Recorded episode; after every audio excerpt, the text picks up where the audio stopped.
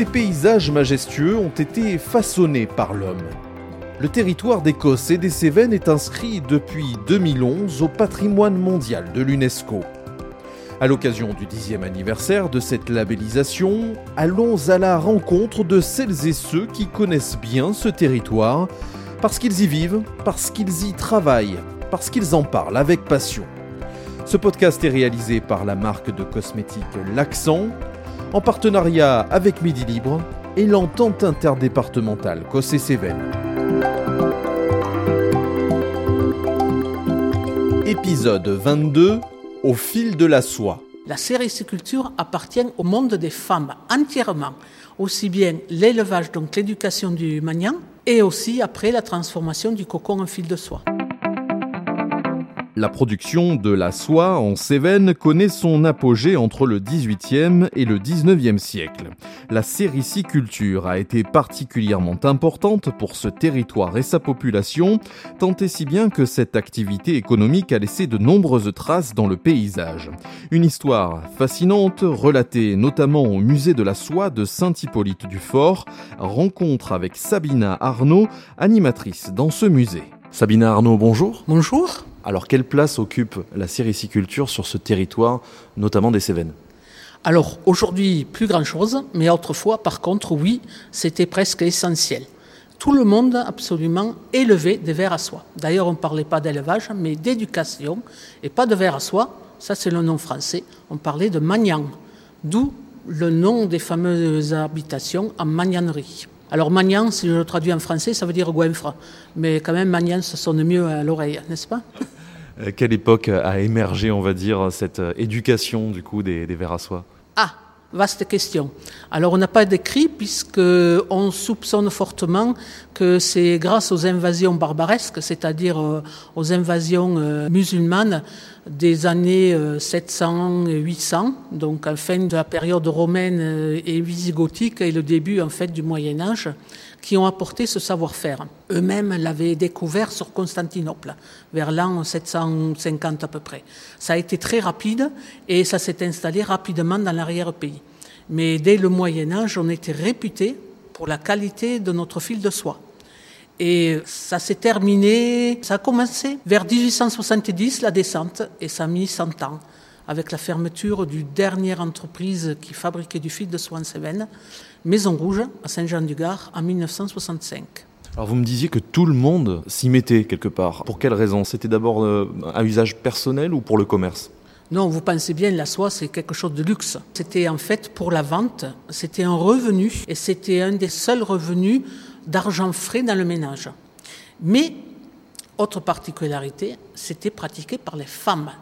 La sériciculture appartient au monde des femmes entièrement, aussi bien l'élevage, donc l'éducation du manian, et aussi après la transformation du cocon en fil de soie. Ah, parce qu'il y a tout un processus, hein. on va, on va l'évoquer rapidement, euh, processus de fabrication de ce fil. Est-ce que vous pouvez nous, nous rappeler un petit peu les grandes étapes? Alors voilà, ça commence en fait au mois d'avril, fin avril, une fois que les mûriers, les arbres, pas la ronce, hein, euh, ils ont commencé à mettre leurs feuilles, on met à ce moment-là en incubation les œufs du ver à soie, qui est en fait une chenille, du bombix mori, voilà. Et une fois qu'ils naissent, il va falloir les nourrir quatre fois en 24 heures pendant à peu près 8 semaines. À partir de ce moment-là, au bout de 8 semaines, ils font à peu près 9 cm. Ils naissent, ils font 2 mm. Et entre-temps, ils ont ingurgité pas mal de quantité de feuilles. À ce moment-là, ils vont faire leur cocon. Ils vont en fait s'enfermer dans le cocon pour se transformer d'un chenille en papillon. Ça, ça prend 15 jours. Mais à la moitié du chemin, on va ramasser ces cocons qu'on a installés sur des bruyères. Et à ce moment-là, on les amène à la filature où on étouffe en fait l'étape intermédiaire entre la chenille et le papillon qui est la chrysalide par un procédé de chaleur. Et après, en fait, on enlève, on récupère le fil, comme si on défaisait en fait une pelote de laine, du cocon. Voilà. Alors on ne défait pas un cocon tout seul, c'est trop fin. En général, on commence à 6 et on finit à 30 ou 40 cocons ensemble pour avoir un fil relativement épais. Et après, il y a euh, tordre le fil, ça s'appelle le moulinage, torsion euh, bien précise au mètre, qui permettent en fait d'avoir une élasticité et une épaisseur précise en fonction du tissu qu'on va tisser ou tricoter à la fin. Et ça prenait, euh, ça occupait les femmes donc à partir de mi-avril jusqu'à fin août, y compris en fait euh, la filature. Et ça, ça a rapporté de l'argent. Alors, je vous dis pas qu'elles devenaient riches, hein, mais ça permettait euh, de mettre souvent de se payer les choses qu'on produisait pas à l'intérieur des exploitations en polyculture, Sevenol, et ça permettait d'acheter notamment le sel, etc., et les choses qu'on achetait à l'extérieur de l'atelier vraiment de la production familiale à l'atelier artisanal, c'est fin 18e, début 19e, et l'industrialisation avec des magnaneries, c'était des maisons, des filatures, comme on les voit aujourd'hui les restes, ça c'est à partir de 1830 jusqu'à 1914 à peu près. Donc ça commence grosso modo du côté de du Vigan, un petit peu en dessous, et ça va, ça va s'arrêter à Bagnols-sur-Cèze. Donc vous avez vraiment la, la schisteuse, la Cévennes protestante, et même la plaine qui était plus catholique. C'était pas cette implantation du côté protestant. On peut parler d'une industrie prospère à une époque, en tout cas sur ce territoire. Est-ce que les, les petits sériciculteurs entre guillemets locaux y trouvaient leur compte quelque part? Non, celui qui se retrouvait leur compte, c'est comme d'habitude, hein.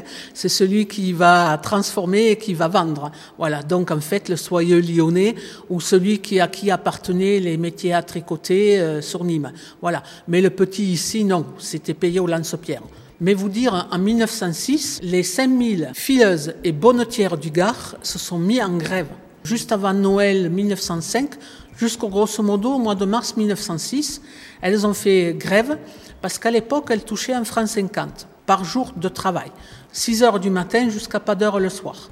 Donc des, 14-16 heures. Et elle voulait avoir 2 francs. Pourquoi ce 1 franc 50 eh bien, 1 franc 50, il faut travailler 3 jours pour s'acheter à l'époque un kilo de patates. Ça vous donne une idée. Est-ce que malgré tout, cette production, cette sériciculture a été un outil quelque part euh, d'émancipation de la femme? En tous les cas, ça leur a permis de s'associer, puisque après cette grève, elles ont reçu l'autorisation de créer un syndicat des fileuses du Gard avec, c'est pas tant le syndicat qui est important, c'est la caisse de secours qui était importante à l'intérieur, qui en fait, c'était les prémices de la sécurité sociale des années 1948, et avec en fait la prise en charge euh, des maladies, euh, de la maternité, des remboursements de frais pharmaceutiques, etc. Donc en fait, émancipation, pas vraiment, mais tout de même, tout doucement, euh, la deuxième moitié du XIXe siècle, et notamment la Première Guerre mondiale, a quand même montré aux femmes qu'elles étaient capables, aussi bien que les hommes, et ça donnait un petit peu un coup de pied dans la fourmilière euh, masculine. C'est vraiment c'est quelque chose qui est particulier euh, à ici, à la région. Les femmes, elles ont eu très tôt leur mot à dire, peut-être justement parce qu'elles ont toujours contribué au gain du ménage avec leur sériciculture. Euh, vous me disiez en début d'entretien, cette production finalement maintenant elle a quasiment disparu. Qui sont ces résistants? Est-ce que vous êtes en relation avec ces... C'est quoi? Ce sont des entreprises qui continuent à, à produire euh, de la soie localement, on va dire? Oui. Alors aujourd'hui, on ne produit plus du tout du fil de soie en Europe. Tout simplement parce que Produire du fil de soie, ça veut dire qu'il faut, sur le même lieu de production du fil, il faut en fait avoir les élevages du verre à soie. On ne peut pas les transporter même par avion, c'est pas possible. Par contre, depuis sept ans, euh, on a l'installation sur Monoblé d'une entreprise qui s'appelle Sericine. Elle ne se visite pas. Je précise ça pour vos auditeurs.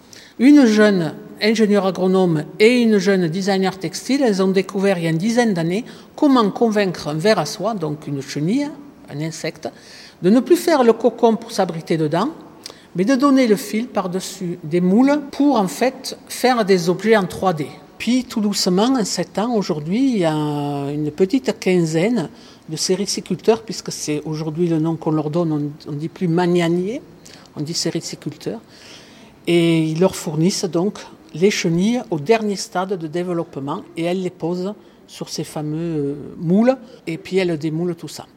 Sabine Arnaud, prochain épisode de ce podcast, on parlera du canyoning. Qu'est-ce que ça vous inspire? Un rêve. Mais c'est vrai que le canyoning, c'est absolument sympa. Quoi. Dans les rivières, ça permet de découvrir euh, en fait nos gorges d'une autre façon. Merci beaucoup, Sabine Arnaud. Merci à vous. Et merci à vous d'avoir suivi cet épisode. À très bientôt pour mettre à nouveau l'accent sur l'Écosse et les Cévennes.